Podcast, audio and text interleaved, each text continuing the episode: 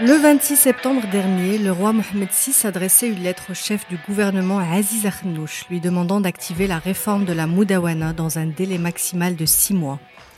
حضرات السيدات والسادة في إطار هذه القيم الوطنية التي تقدس الأسرة والروابط العائلية تندرج الرسالة التي وجهناها إلى رئيس الحكومة بخصوص مراجعة مدونة الأسرة Un peu plus de 20 ans après, ce sont les espoirs de toute une génération que porte le chef du gouvernement sur ses épaules. Jusqu'où osera-t-on faire bouger les choses? Pourrait-on encore être plus fier demain d'être une femme marocaine? Quels sont ces textes de loi complètement aberrants que ni conscience humaine ni religieuse n'arrive à intégrer? Et quels sont les freins auxquels on se heurte encore et toujours? Pour nous éclairer, je partage les ondes aujourd'hui avec une des plus grandes figures du militantisme du genre, Rizlan Mamouni, avocate d'affaires et fondatrice de l'association Kif Mama, Kif Baba pour l'égalité et la justice de genre. Elle est là pour nous parler d'elle, de ce cheminement qui l'a menée sur le chemin du militantisme et elle est là aussi pour nous parler de ce qui ne va pas du tout dans la Moudawana et qui a absolument besoin d'être réformé. Aujourd'hui, 8 janvier, à deux mois de cette deadline, on fait le point. Je suis Selwa Fikri, bienvenue dans Sacré Femme.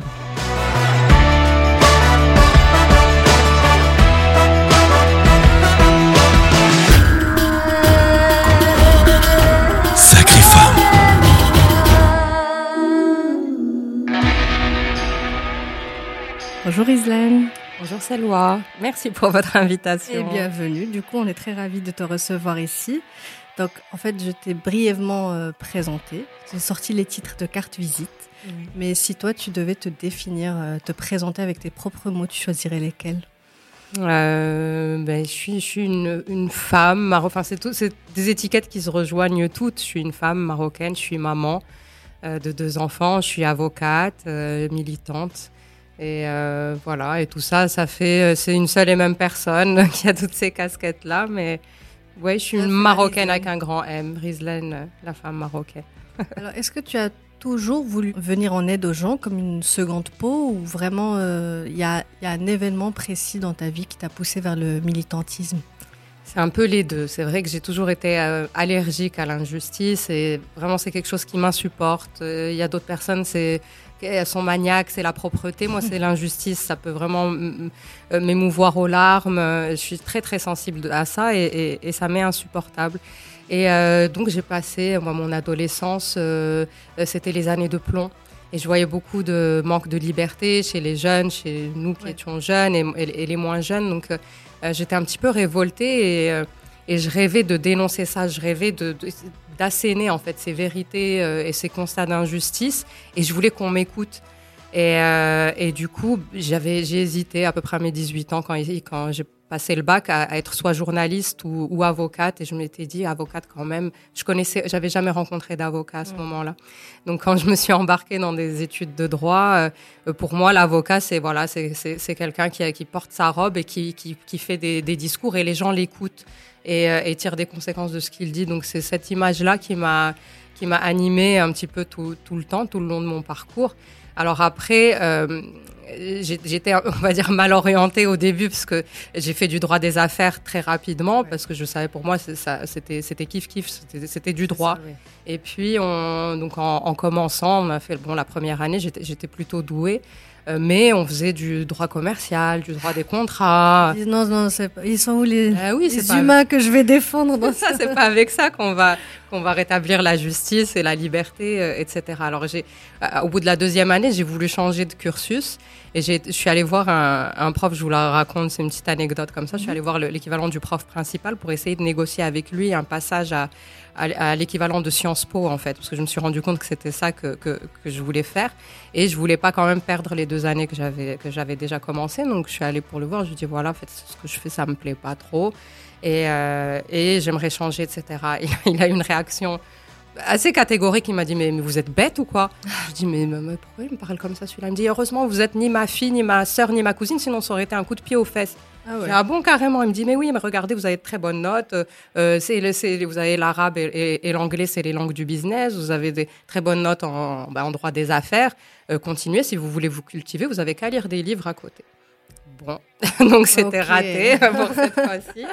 Donc j'ai continué, euh, j'ai continué en droit des affaires tout en effectivement m'instruisant et en lisant plein de, livres à côté. Euh, euh, j'ai voilà lu toute, toute Gisèle Halimi, toute son œuvre. C'est vraiment une, une, idole pour moi. Mhm. Et, et, voilà, ça, ça, ça a continué un petit peu comme ça.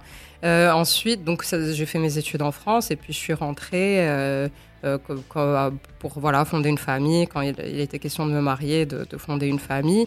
Bon, ça n'a pas duré très longtemps et quand j'ai moi-même divorcé, donc j'étais en droit des affaires, j'étais très loin du droit de la famille, vraiment je ne l'avais pas pratiqué.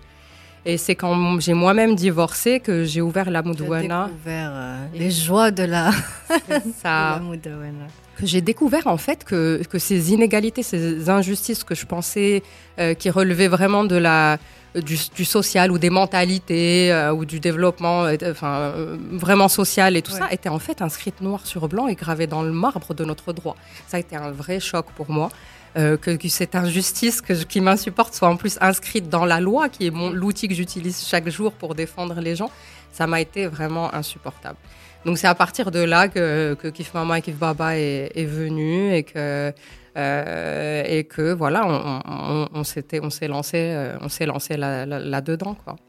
Dans, défendre les droits des femmes, mais aussi j'ai vu sur vos réseaux sociaux, vous défendez aussi les droits des papas. En fait, c'est vraiment l'égalité des genres. C'est pas être féministe pour être féministe.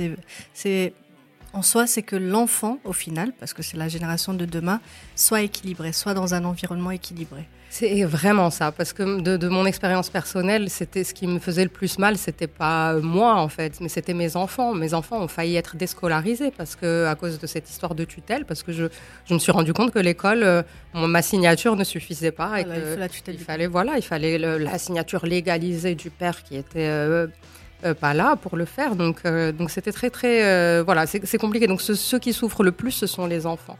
Et ce que je dis, moi, je suis féministe. Je, je, renie pas cet aspect très, très fort et présent chez moi. Mais vraiment, pour la réforme de la Moudouana, pour moi, ce ne sont pas les droits des femmes ou les droits des mères versus les droits des pères. Les seuls qui ont des droits, ce sont les enfants. Les mères et les pères, ils ont des devoirs vis-à-vis de cet enfant. Et ces devoirs, ils doivent être répartis entre eux en fonction d'un seul et unique intérêt, euh, critère, c'est l'intérêt supérieur de l'enfant. Parce qu'il n'a rien demandé, il n'a pas demandé à venir au monde. Donc, euh, il a besoin que les gens, qui, les deux personnes qui, sont responsables de sa venue sur Terre, bah, assument leur responsabilité à son égard. Euh, c'est pour ça que l'intérêt supérieur de l'enfant, c'est vraiment un, un prisme que, auquel je crois, en tout cas pour ce qui est du droit de la famille. Euh, et en plus, pour une meilleure société demain aussi. voilà, et en plus, il est fédérateur parce que bon, ben, pour certains, le féminisme c'est un, un, gros mot, c'est les droits des femmes. Et non, et nous aussi, et les pères, et les et les trail mansplaining et, les, euh, et, tout ça.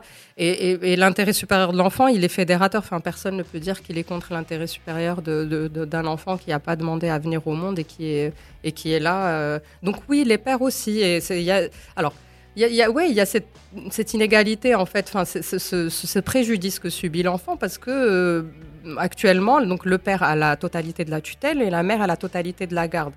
Euh, et du coup, le père a un, mini droit de visite une fois par semaine, ce qui est totalement insuffisant. Pas pour le père, encore une fois, mais pour l'enfant. L'enfant a besoin de ses deux parents pour, euh, pour grandir et évoluer. Et les études montrent aussi que le fait d'être éloigné d'un des deux parents porte un gros préjudice à l'enfant. Donc à partir du moment où, où les deux parents sont plutôt enfin, équilibrés, qui, qui, ont la, qui, satisfont à, des, conditions normales pour euh, euh, élever un enfant là, et, qu'ils le demandent et qu'ils le souhaitent, la garde devrait être partagée. On est... Exact. Alors, en parlant de féminisme, on est quand même un. J'adore mon pays, mais on est quand même encore très macho sur les bords. Est-ce que ce n'est pas dur justement de défendre les droits des femmes tous les jours comme ça avec acharnement comme vous le faites? Moi, ça, moi, c'est pas dur pour moi. Vraiment, pour si je le, ce, serait, ce qui serait dur, c'est de ne pas le faire, en fait. Donc, c'est vraiment une, seconde nature. J'ai aucun problème à le faire. J'ai, moi, en tout cas, personnellement, pas de problème à tenir tête aux machos et, aux hommes. Euh, j'y arrive avec une pirouette parce que j'ai ma formation, etc. Euh, maintenant, pour toutes les, toutes les femmes, toutes les Marocaines, oui, c'est extrêmement difficile, mais aussi pour tous les Marocains, parce qu'on ne se rend pas compte de cette culture macho et la, les masculinités toxiques. Ils aussi en souffrent aussi. Hein. Eh oui, c'est aussi un poids pour dans leur dogme et tout, ils Ils n'ont pas le droit de pleurer, ils doivent tout assumer, tout gérer, tout c'est dur pour eux, les pauvres. Donc, euh, il n'y a aucune, aucune raison que que, que ça continue comme ça. Donc, euh, mais vraiment, moi, pour moi, le, le, le, combat pour les droits des femmes, c'est un combat qui est émancipateur de tous, aussi des, des hommes et des femmes et des enfants. Euh, c'est pour ça qu'il est, qu'il est important. Et c'est et un, un, Maroc où, où, les droits des femmes, euh, où, ça, ça, irait mieux pour les Marocaines, c'est, ça ira, du moment que ça ira mieux pour les Marocaines, ça ira mieux pour le Maroc demain parce que bah, ça ira mieux pour les enfants aussi et pour, aussi pour ces hommes qui, sont, qui, qui croulent vraiment sous le poids de ce patriarcat qui leur donne énormément d'injonctions. Qui en veulent plus bah, il faut, bah, alors, il faut aujourd'hui qui en veulent plus. C'est ça. Alors ceux qui ont, alors ceux qui ont, qui, qui ont pris conscience de ça, c'est vraiment génial de discuter avec eux parce que ça, ça devient vraiment des, des alliés et c'est ultra libérateur. Et euh, ils arrivent à se déconstruire du coup petit à petit. Alors, l'étape de la prise de conscience, elle est très importante. Des fois, elle est difficile à franchir avec, euh, avec 50% tout le monde. du chemin, du changement généralement, c'est la prise de conscience, c'est la plus dure. C'est ça, et c'est vraiment ça. Une fois qu'on a, moi, je le vois avec les jeunes. Euh, j'ai la chance de vraiment d'avoir une équipe. de jeunes membres de Kif Mama Kif Baba qui sont tous passionnés par ce qu'ils font et que et vraiment j'en profite pour, pour les remercier chacun, chacun euh, et, tous euh, ensemble. Et, on voit leur évolution en fait. On voit qu'au début, quand ils viennent, ils savent pas très bien. des fois, ils sont très euh, étonnés, voire choqués par ce qu'on dit. Et puis à la fin de l'année, c'est eux qui animent des ateliers avec d'autres jeunes pour expliquer c'est quoi les masculinités toxiques. Et ils sont totalement affranchis. Et c'est un pur bonheur de voir cette évolution là. Il suffit de pas grand chose. Il suffit voilà d'une petite d'un peu d'implication et de, de leur tenir la, main et de montrer un peu la voie et de les laisser faire leur chemin. On n'est pas dans non plus dans l'injonction, etc. On les prend tels qu'ils sont, du moment qu'ils sont animés par une volonté, une, bonne foi dans, dans, leur démarche, dans leur envie de faire. ils font généralement leur chemin tout seuls. ouvrir l'espace et puis les laisser euh, s'épanouir aussi. Exactement, et puis les responsabiliser un petit peu là-dessus. Et c'est vraiment un, pur bonheur à voir. Et euh, ben ouais, on espère, c'est des, des, petits pas, mais on espère euh, avec la force de petits pas que ça s'étende à l'ensemble de la société marocaine.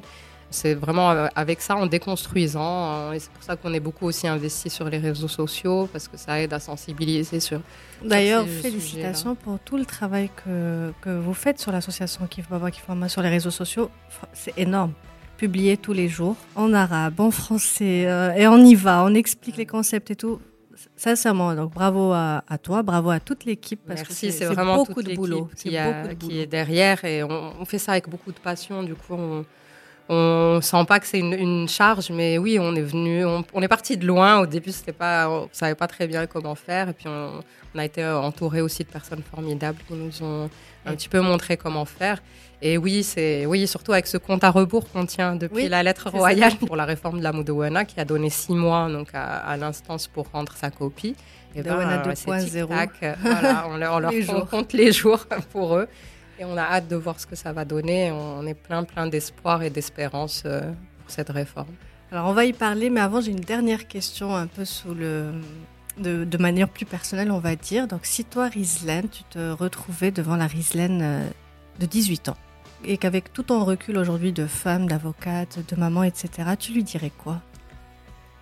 Et je dirais ça va bien se passer parce qu'elle était angoissée, la Rislaine de 18 ans. Elle avait, il y avait beaucoup de peur et tout ça, de manque de, de, de, liberté, encore une fois, quand, quand, quand j'avais 18 ans. Donc, euh, ouais, je pense qu'elle serait contente de voir, euh, de voir le résultat euh, 20 ans après, ou plus, de, plus que 20 ans après.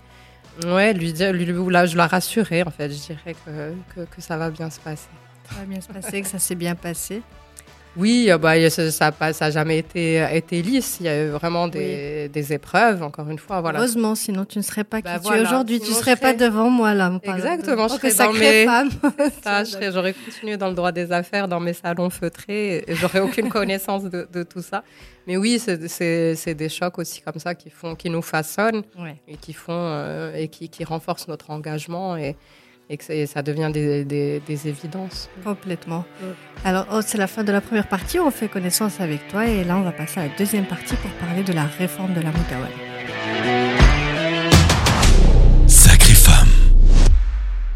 Alors, Rizlen, si tout de suite tu devais me donner euh, les trois textes de loi, les, ceux qui te choquent le plus dans la Moudawana actuelle, ça serait lesquels? Je sais qu'il y en a beaucoup. Moi aussi, il y en a beaucoup qui me choquent, mais si tu devais en choisir trois comme ça de manière spontanée, ça serait lesquels?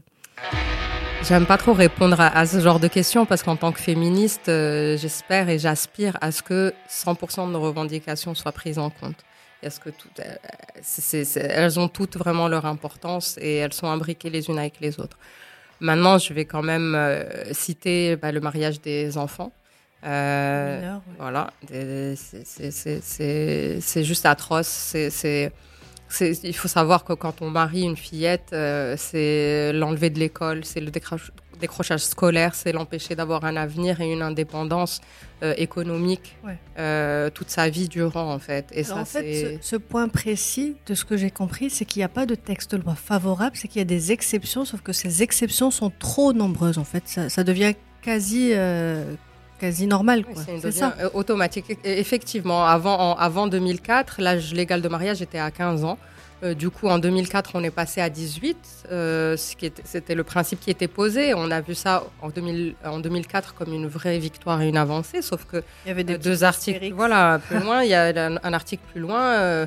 on nous dit que par bah, exceptionnellement, le juge peut donner une l'autorisation à une mineure de de se marier sur la base de certains critères d'une étude euh, euh, sociale, etc. Sauf qu'elle est rarement faite et qu'en fait le, juge se contente de jauger euh, la fillette et de voir si elle est prête à être mariée. Donc il projette son propre désir sexuel sur elle et donne ou pas l'autorisation. et on, constate qu'elle est donnée dans la grande, grande majorité des cas.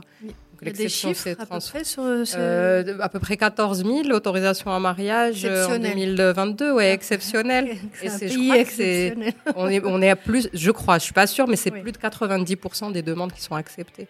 Et ça, c'était 2022 de mémoire ou 2021. Je suis pas très sûre, mais, très, mais c'est, c'est, Au moins, ça nous, ça nous met des, des idées. Plus voilà, c'est ça. Ok. Donc ça, c'est, c'est juste, euh, voilà, c'est, c'est choquant. c'est choquant, c'est pas acceptable. Et il n'y a pas d'âge. Alors, en discutant avec l'instance, avec d'autres associations féministes, on nous dit mais bon, est-ce qu'on met pas quand même 16 ans, 17 ans? Est-ce que euh, je dis bah non, euh, le vote, euh, faut le permis de conduire, on l'a à 18 ans. Oui, on attend de faire l'anniversaire de souffler la bougie de 18 ans, et c'est que après qu'on peut aller voter ou, ou, ou, passer le permis de conduire. Enfin, à 18 ans moins un jour, oui. On peut débattre longtemps avec ça, mais il faut bien mettre le curseur quelque part, et ce curseur doit être à 18 ans. La majorité. C'est ça, et c'est vrai qu'il y a d'autres pays où, euh, où il y a ce qu'on appelle l'émancipation à partir de 16 ans. Mais l'émancipation, il faut savoir qu'elle ne concerne pas uniquement le mariage, elle concerne tous les actes de la vie euh, euh, au quotidien. Et surtout dans ces pays-là où on, a ces émancipations-là, on n'a pas les, le contexte socio-économique qu'on a au Maroc. Parce qu'il faut savoir que la première raison du mariage des mineurs, c'est la pauvreté. Oui, c'est des, raisons économiques. C'est une bouche C'est comme se débarrasser, exactement, se débarrasser. C'est exactement ça. Donc ça, du moment qu'on a ce cet aspect-là, euh, chez nous, eh ben, il n'y a, pas d'exception possible. Il faut mettre l'âge légal de mariage à 18 ans. Il faut même euh, accompagner ça d'une obligation de scolarisation qui soit euh, élevée, qui soit à 18 ans aussi. Pourquoi pas? Ce serait quand même l'éducation, c'est vraiment la clé pour changer une génération et pour et pour faire avancer un, meilleur avenir. Donc, donc voilà, pourquoi pas aussi l'accompagner avec cette mesure-là. En tout cas, ça, ça doit vraiment disparaître. Donc mariage des mineurs en un. Ouais, mariage des mineurs. Euh, le, la filiation, ça aussi, c'est un truc qui me, qui me tient beaucoup à cœur, en fait. Il faut, au, Maroc, quand un enfant est né, selon qui, encore une fois, il n'a rien demandé, il n'a pas demandé à venir au monde, et eh ben si, si, si, si, par malheur, entre guillemets, il est né de parents qui ne sont pas unis par les liens du mariage, c'est considéré comme un bâtard. C'est vraiment ça, c'est le, ou le ou le, euh, voilà, et surtout, et, il n'a aucun droit, en fait, son père, le, père n'a aucune obligation vis-à-vis de cet enfant-là. Quand bien même on a un test ADN qui prouve la paternité biologique. Euh, c'est facile, hein, c'est trop facile. Bah, c'est trop facile. Et la mère, pour le coup, elle a, elle a interdiction de l'abandonner, elle doit le suivre, en prendre soin, etc. Sinon, elle-même, elle est sanctionnée pénalement. Et c'est une injustice, mais criante à l'encontre des femmes et surtout à l'encontre des enfants. Enfin, c'est des citoyens marocains. Comment on peut euh, comme ça, euh, fractionner les, les, les, les, enfants marocains. Et selon culturellement, ce, ce, garçon, il sera pointé du doigt bah, déjà, voilà. tout le temps. Donc, psychologiquement, comment est-ce qu'il va grandir. Déjà sans père, Mm. et en plus pointé du doigt par toute une société. Exactement. C'est en plus, mais là, c'est là, c'est le droit. C'est ça qui est horrible parce que c'est- des violences juridiques en fait. Et c'est des vraies violences. Elles sont elles sont terribles parce que c'est pas toutes les violences sont terribles, mais les violences physiques ou les violences psychologiques ou les les violences économiques, c'est une personne qui l'exerce con- contre une autre personne. Généralement, un homme qui l'exerce contre une femme. Les violences juridiques, c'est une violence qu'exerce l'État sur la femme ou l'enfant, et elles sont pour moi Lourdes. graves et dangereuses. Et, et, et, et surtout, on peut les changer très rapidement. Il n'y a pas besoin d'une politique euh, publique, de plein d'argent pour euh, sensibiliser, former, faire ça. des centres d'écoute. Non, il suffit de changer la loi. C'est zéro dirham. Il suffit que les parlementaires fassent leur job. Et c'est des choses voilà, qui, qui devraient... Fassent leur job et qu'ils aient le courage Courage de le faire. Ça, ça, on va parler là de Ah oui, le courage. Ça manque, ça manque énormément. Et surtout, voilà, et, ça fait écho pour le coup, je sais qu'on parle de Moudouana, mais cette- ce sujet de la filiation fait écho aussi au code pénal. On a le fameux article 490 Oui. qui pénalise les relations sexuelles hors mariage. Euh, ça, ils veulent pas. et ça, passe pas. non, mais c'est, hein, mais c'est, mais c'est pas possible que ça passe. Enfin, je veux dire, c'est, si on peut prendre une minute sur ce sujet, moi, ça me révolte. Vraiment, ça me révolte. je sais que vous faites Parce que- partie de- du collectif. J'y suis plus. J'ai, quitté le collectif. J'ai pas, euh, les- pas la Ouais, c'est pas, c'est pas grave. Non, non, c'est vrai que j'ai commencé avec le collectif, euh, mais euh, ça manquait beaucoup de, de, de travail sur le terrain. Moi, pour moi, c'était beaucoup euh, euh, des strass et paillettes et, euh, et, beaucoup moins de travail vraiment euh, de proximité. C'est pour ça que j'ai quitté. Comme il y a les, des, des islamistes et des conservateurs qui utilisent l'islam pour à des fins Ah, oui, politiques, il y a certains mouvements ou cer- certains individus qui sont vraiment dans l'usurpation et qui utilisent le féminisme à des fins personnelles. Il y en a quelques-unes. Ouais. Euh, maintenant, euh, le sujet me tient énormément à cœur euh, et c'est pour ça que j'avais rejoint à la base le, le- le- ce collectif-là. Parce que le, le- le- comment, le, déjà, enfin, il y a ple- plein de raisons. Déjà, c'est un principe qui nous vient soi-disant euh, de l'islam, où la zina, euh, donc les relations sexuelles hors mariage, sont, euh, euh, c'est un péché, comme dans le christianisme, comme Mais voilà. Et attends, mais, il y a, non, mais le, mais droit musulman ou le texte a mis des conditions qui sont euh, qui rendent en fait l'infraction totalement impossible à poursuivre sur le terrain puisqu'il faut quatre témoins qui viennent avec un fil. Oui, ça. un En fait, l'islam pose des conditions et des sanctions, comme tu viens de le dire, c'est des coups de fouet, etc. Donc nous, notre droit, il arrive, il ignore, il est en contradiction avec ce, ce droit islamique, donc il, est, il, est, euh, il pousse encore plus fort les conditions, puisque même les règles de preuve sont très minimes. Euh, il, suffit de, il suffit que l'officier de police judiciaire fasse un rapport en disant j'ai l'intime conviction que ces deux-là avaient une relation là, sexuelle. la SS, il m'a dit qu'il y a Voilà, une dame peut- qui mente. il euh, peut aller checker leur, euh, il a le droit d'aller checker leur correspondance, les messages, etc. Et c'est uniquement sur cette base-là. Donc les conditions sont pas remplies et les sanctions, mais enfin c'est la prison. Euh, et c'est pas des coups de fouet, mais en quoi la prison est, est utile dans ces cas-là? Enfin, la prison, Exact. elle sert à euh, écarter un individu dangereux, à le, lui- le faire changer, le faire évoluer pour que ça devienne une meilleure personne, euh, à, proté- à- à protéger une victime. Mais dans ce genre d'infraction, on n'a ni, ni coupable ni victime. À quoi ça sert? À quoi ça sert? Il va sortir, il va arrêter d'avoir des relations sexuelles? Non, il va sortir au contraire. C'est quelque chose, en fait, ce qui me révolte aussi beaucoup par rapport à ça. C'est c'est vrai que c'est une revendication qui, euh, qui, a, qui a trait à- aux libertés euh, sexuelles, et c'est très bien, c'est tout à fait légitime. Mais ce qui me- ce qui m'horripile le plus là-dedans, c'est que c'est un frein aux victimes de violences sexuelles euh, de porter plainte. En fait, le, le viol ou les agressions sexuelles sont très difficiles à prouver. Oui. Et si une femme va porter plainte, déjà, c'est difficile euh, dans les pays voilà, avancés euh, avec le. MeToo à fond, etc. Euh, voilà. Donc j'imagine ici ce que ça donne. Ça, Ouais, c'est ça. Et moi, ça je- doit toujours être la, la faute de la victime. Bah, tu l'as j'ai- provoqué. Comment tu étais habillée ce Oui. genre de- Ouais, Qu'est-ce que tu faisais à minuit dehors Ouais, non, mais ça, Ce n'en genre de pas. Les, les injonctions patriarcales, etc., n'en parlons pas. Ouais. Mais quand bien même, enfin, et surtout, c'est difficile à prouver euh, parce qu'il faut. C'est pour ça qu'il y a des pays qui ont développé le kit du viol pour faire des prélèvements, etc., immédiatement pour ne pas perdre les preuves Oui. parce qu'elles partent euh, euh, très très vite. Et donc, quand elle n'arrive pas à, à prouver cette infraction-là, les juges ou les, même le procureur, la police peut considérer qu'elle a eu des relations sexuelles consenties et donc elle passe directement du statut de plaignante à celui d'une personne qui est poursuivie ou, ou mais vraiment directement. Voilà, J'ai eu le cas euh, pour l'anecdote d'une d'une d'une jeune femme qui, qui m'a appelée parce qu'elle était victime de revenge porn. C'est un fléau Oui. euh, très moderne hein, et que, que, que nous, on n'a pas connu, mais que les, les jeunes d'aujourd'hui euh, euh, connaissent euh, avec beaucoup d'acuité, qui me dit, voilà, mon ex me, me, me fait du chantage, il me... Il, me, Il y a des photos, des voilà, il me menace de publier les vidéos, etc. Qu'est-ce que je fais? Je fais, écoute, tu sais quoi, il y a la loi 103.13 qui vient de passer et qui interdit de, de capter ou de diffuser des images sans le consentement, De des images privées, sans le consentement de la personne. Je dis maintenant, et, à côté, c'est vrai qu'il y a le 490, mais peut-être euh, que tu peux essayer d'aller voir une procureure femme, lui expliquer un peu la situation et de voir comment elle peut te, protéger.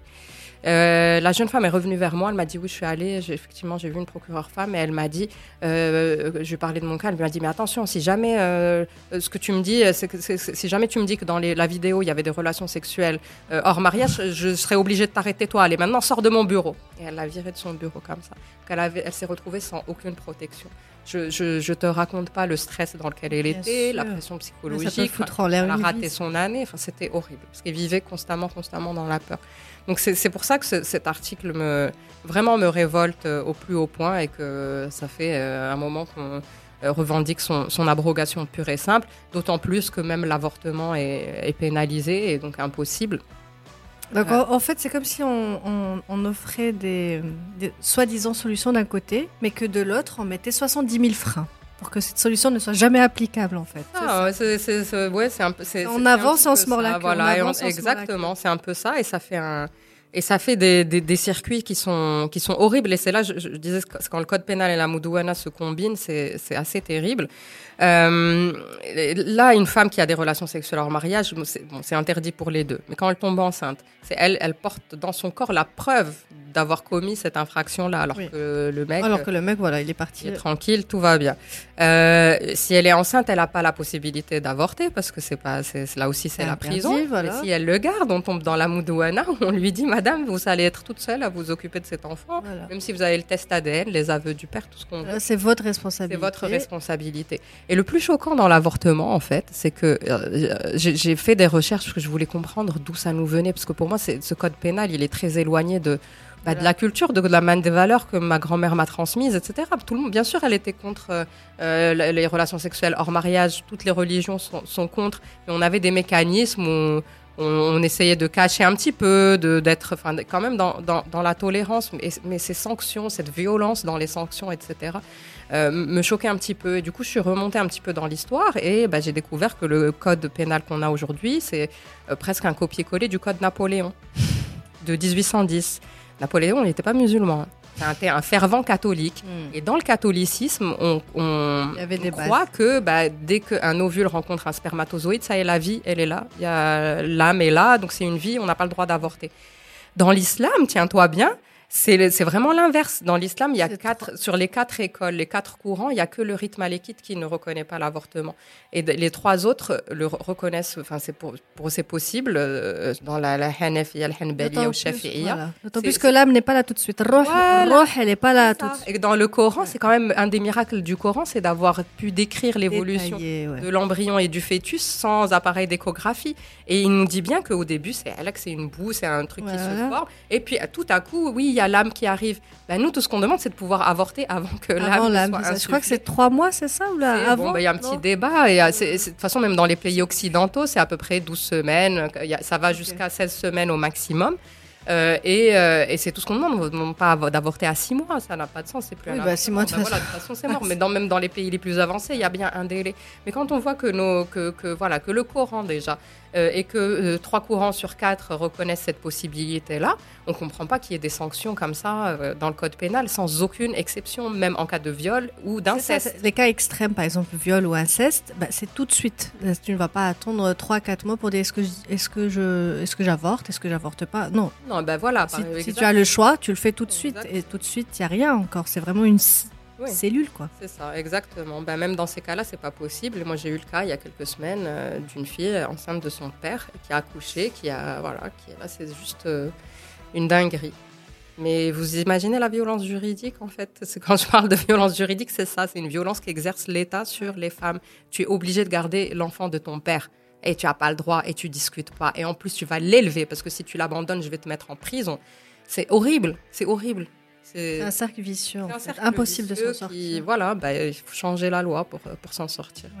J'ai vu, il y a plein d'associations, la société civile, c'est super, il y a tout le monde qui se motive, etc. Mais quels sont les textes de loi qui reviennent le plus Ouais. euh, euh, qu'on veut changer Ouais. On, demande à ce On a parlé de- du mariage des enfants, là de la filiation, il y a Ouais. la garde et la tutelle qui reviennent beaucoup. On veut que la garde suive, que la tutelle suive la garde, c'est-à-dire que la garde, qu'elle soit, nous nos revendications, c'est qu'elle soit attribuée par défaut euh, quand personne ne demande le contraire à la mère, euh, et mais que si le père ou la mère, ça peut être elle, Oui, oui. euh, le demande, et ben le juge se prononce sur euh, une autre forme de garde, soit une garde partagée, soit une garde exclusive au père, en fonction d'un seul et unique critère, l'intérêt supérieur de l'enfant. Ok. C'est tout, pas les droits des femmes, pas, pas les droits des mères, ou Oui, les c'est ça. c'est droits ça, des pères, c'est pas ça. Il n'y a que l'enfant qui compte. Si son intérêt c'est d'aller exclusivement chez, Chez son, son père, père. parce que sa mère n'est n'est pas stable, n'a pas les, les, les, les- les critères nécessaires, etc., pour l'accueillir et l'élever, moi j'ai aucun problème avec ça. Moi, Même, en, même si je suis c'est- oui. féministe, j'ai aucun problème avec ça. Ensuite, bah, il y a la polygamie. On demande vraiment que- à ce que ce soit supprimé totalement. Et puis, Alors la polygamie, c'était pas. censé euh, être- d'avoir. En fait, la plupart des choses dont, dont on parle étaient censées. Oui, c'est Ça, ça. Non, franchement, il y a eu des loupés. Dans, en 2004, il y a eu moi, ce que, j'appelle la, la, tradi- la- une trahison dans la rédaction des textes. On a la Moudawana de 2004, c'est vraiment un, un bel exemple de ça, parce que déjà, c'est le seul texte, à ma connaissance, qui a un préambule de plusieurs pages. C'est magnifique, c'est vraiment de la flûte enchantée. Et euh, on a l'impression que, waouh, qu'on a, que, que quand, quand on lit le préambule, qu'on a euh, tous les droits. Et en fait, on a, bah, il y a des, des, des droits qui sont inscrits à certains articles, puis il y a deux, deux articles plus bas, on nous enlève déjà, Casse. voilà, qui Ouais. casse, qui casse ça. Et, euh, et, et le, la bah, on a parlé de- du mariage des mineurs, l'âge légal de mariage, ça, bah, voilà, le fait de mettre une, une exception, c'était une manière de laisser vraiment ouvert. Euh, le, la, comment, le- la tutelle, bon, bah, il y avait avant la, avant la tutelle allait, donc quand elle était enlevée à la mère, en cas par exemple de remariage, elle allait à la, à la grand-mère maternelle, puis à la tante maternelle, avant d'arriver au père. Là, euh, les féministes en 2004 ont dit bah non, il n'y a pas de raison, on est un pays moderne, donc il faudrait que la deuxième, le deuxième euh, sur la liste euh, de priorité, ce soit le père. Du coup, ça fait des enfants qui sont arrachés à leur mère dès qu'elles se remarient. Et, et ça, c'est terrible. C'est complètement. Ouais. Et pourquoi pas? Alors pourquoi on les arracherait pas? Au papa quand il Ouais, se remarie remarie. C'est c'est quoi le. Voilà. Voilà, la question est ouverte.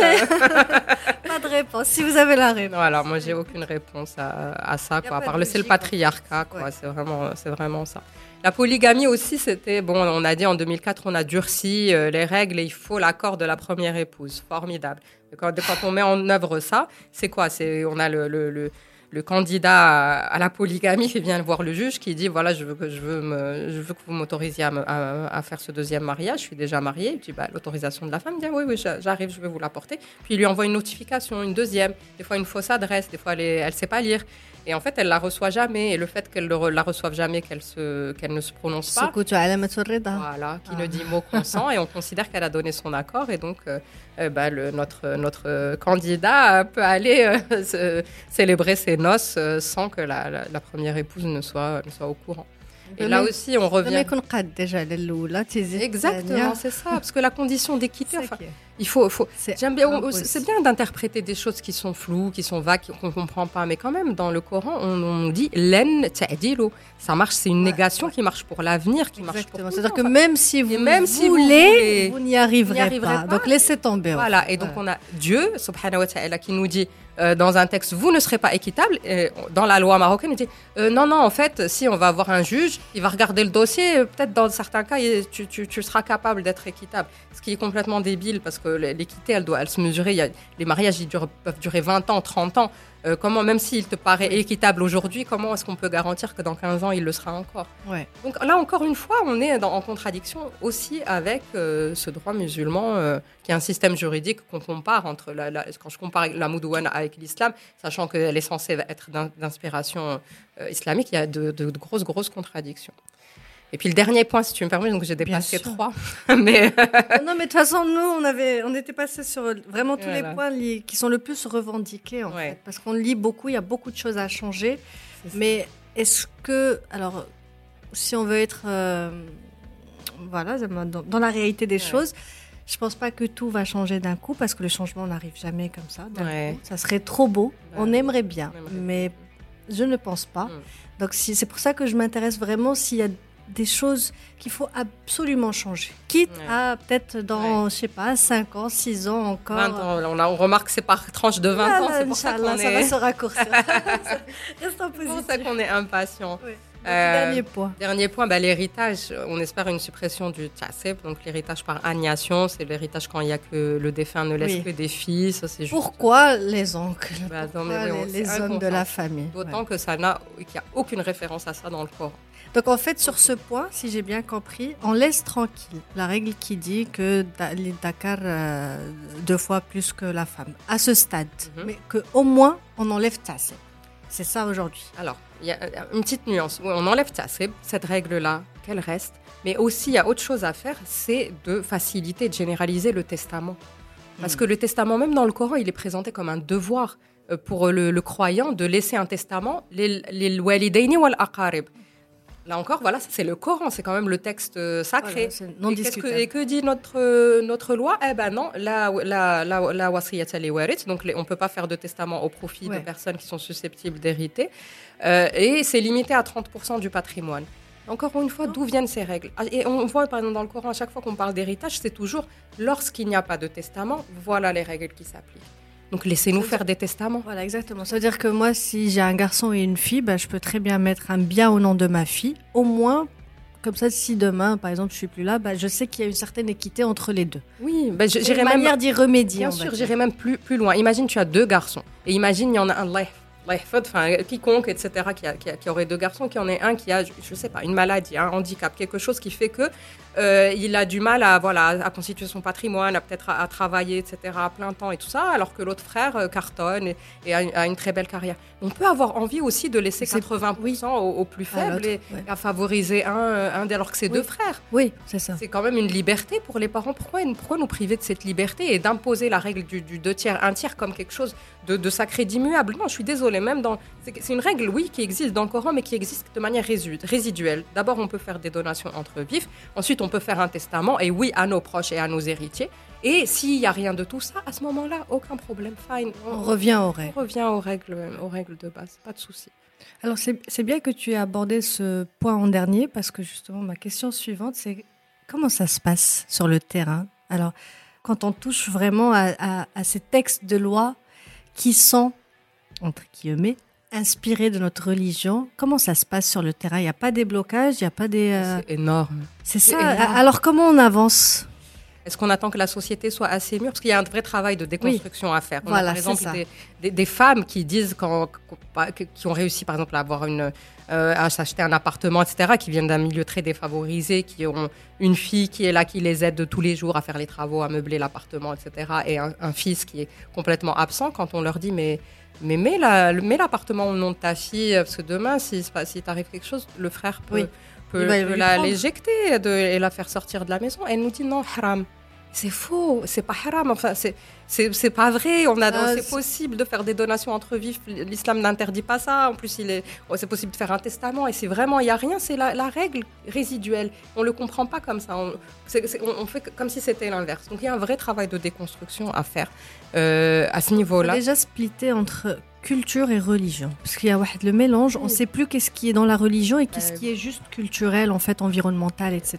Exact, euh, oui, exactement. Et comme moi, franchement, en- en- parce que je m'intéresse au sujet, je sais qu'il y a des générations de féministes qui sont purement laïques et qui n'aiment pas euh, aller sur ce terrain-là. Mais au bout d'un moment, on- il y a c'est un dialogue de sourds. Je veux dire, les résistances, c'est ça les résistances, c'est haram, c'est contraire au Coran, c'est contraire à l'islam, c'est contraire à machin. On ne peut pas juste répondre en disant, eh non, les traités internationaux nous disent, les droits humains nous disent, la Constitution nous dit, on, on s'entend pas. Enfin, c'est ouais, une autoroute. Chacun, et donc, moi, vraiment, je m'intéresse à, ce sujet du, droit islamique et je peux vraiment mettre ma main à couper et vous assurer aujourd'hui qu'il y a, dans ce qu'on demande, en tout cas dans toutes nos revendications, il n'y a rien qui est haram.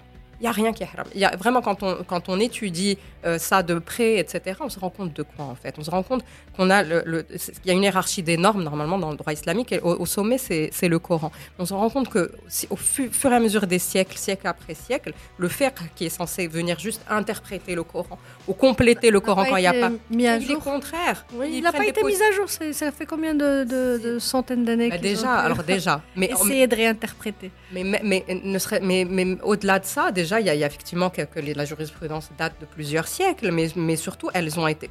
Parce qu'il y a des contextes socio-économiques et historiques euh, particuliers, euh, ces, ces règles-là sont antinomiques avec le Coran. Mais vraiment, c'est, je veux dire, quand on interdit, quand on, on arrive à, interdire euh, le testament au profit des, de ses héritiers, c'est contraire à la lettre même du Coran. Et on est arrivé à nous faire croire aujourd'hui que c'est ça l'islam et pas le Coran. Il faut vraiment revenir au aux, sources. il y a un vrai, un vrai travail à faire. De, de toute façon, le seul, le seul, la seule source non discutable pour un musulman, c'est le Coran. oui, moi, c'est ça. Et moi, le Coran, mais je ne trouve rien de. Voilà, de, de c'est ça en tout cas, voilà, sur, la réforme qu'on demande de la Moudouana, il n'y a rien qui. Qu'est-ce qu'ils disent les euh, ultra-religieux? Qui s'y opposeraient? Ben, C'est très vague. C'est non, c'est haram. C'est déjà vous ne connaissez rien. Déjà, c'est eux, ils ont le monopole de l'interprétation. Me me dit, par exemple sur la polygamie. Bon, ben, comme a dit, euh, je disais, mais ce que je venais de dire tout à l'heure, c'est Walen même si vous le souhaitez. Je veux dire, qu'est-ce que...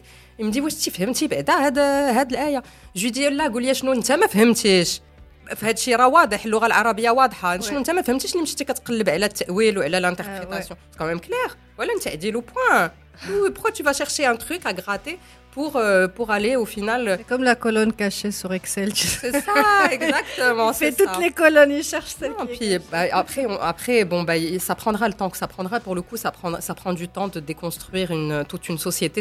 Il y a des mouvements, il y a eu la Nahda euh, à la fin du 19e siècle, il y a l'Islah aussi, que, que, que vraiment j'adhère beaucoup à ce mouvement de Islah parce que c'est pas, on n'a pas besoin d'influence extérieure.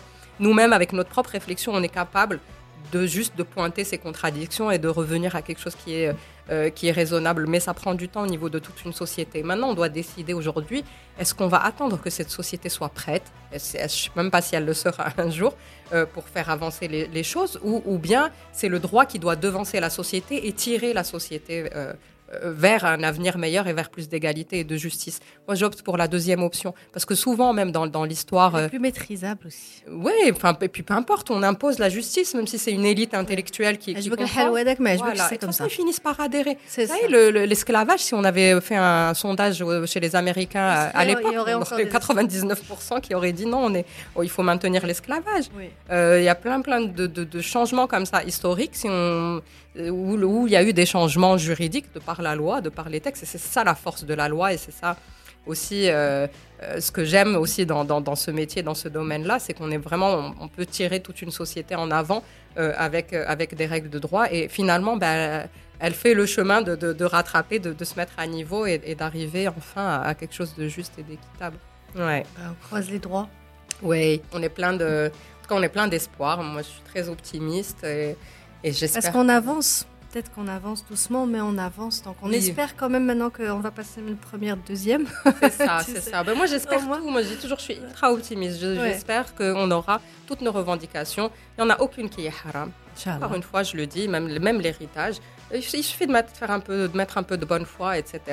Et d'y aller. Oui, il y aura des résistances, etc. Mais, mais elles rattraperont, elles prendront. Mais je dis, la LMI participe aux discussions, etc. Ben oui, oui. Oui. De manière, genre, ils n'attendent pas euh, le délai pour intervenir, ils sont déjà dans les débats. Oui, oui, les oulémas sont représentés dans l'instance. Il y a le, ministère de la Justice, le Conseil supérieur de la magistrature, euh, le parquet général, euh, le ministère de la Famille, le CNDH et les oulémas. Donc, quand on a été reçus, ils, étaient présents. Et ils ont entendu toutes nos revendications et ils ont tiqué, bien sûr, quand on parlait de, polygamie et tout ça, mais, mais au moins c'est entendu et puis on verra le nouveau slogan du Maroc, c'est Terre des Lumières. Donc j'espère que ça sera aussi Terre des Lumières dans nos têtes. C'est ça, exactement. Pas que dans nos, villes et nos tourismes, etc. Merci beaucoup, Rizlen. Merci à toi, C'était un super épisode. Vraiment, on a, beaucoup appris. On a Abdel à la prod. T'as as bien compris. Andak, tu appliques pas tout. Il n'y a pas de polygamie, pas, pas, pas, attention. Non, il veut pas, lui, il veut rester tranquille. Nouvelle génération, il veut rester Les nouvelles générations sont bien. Bah, merci beaucoup, c'est la fin de cet épisode. J'en profite aussi pour souhaiter une merveilleuse année 2024 à toutes nos auditrices et nos auditeurs et rendez-vous le mois prochain.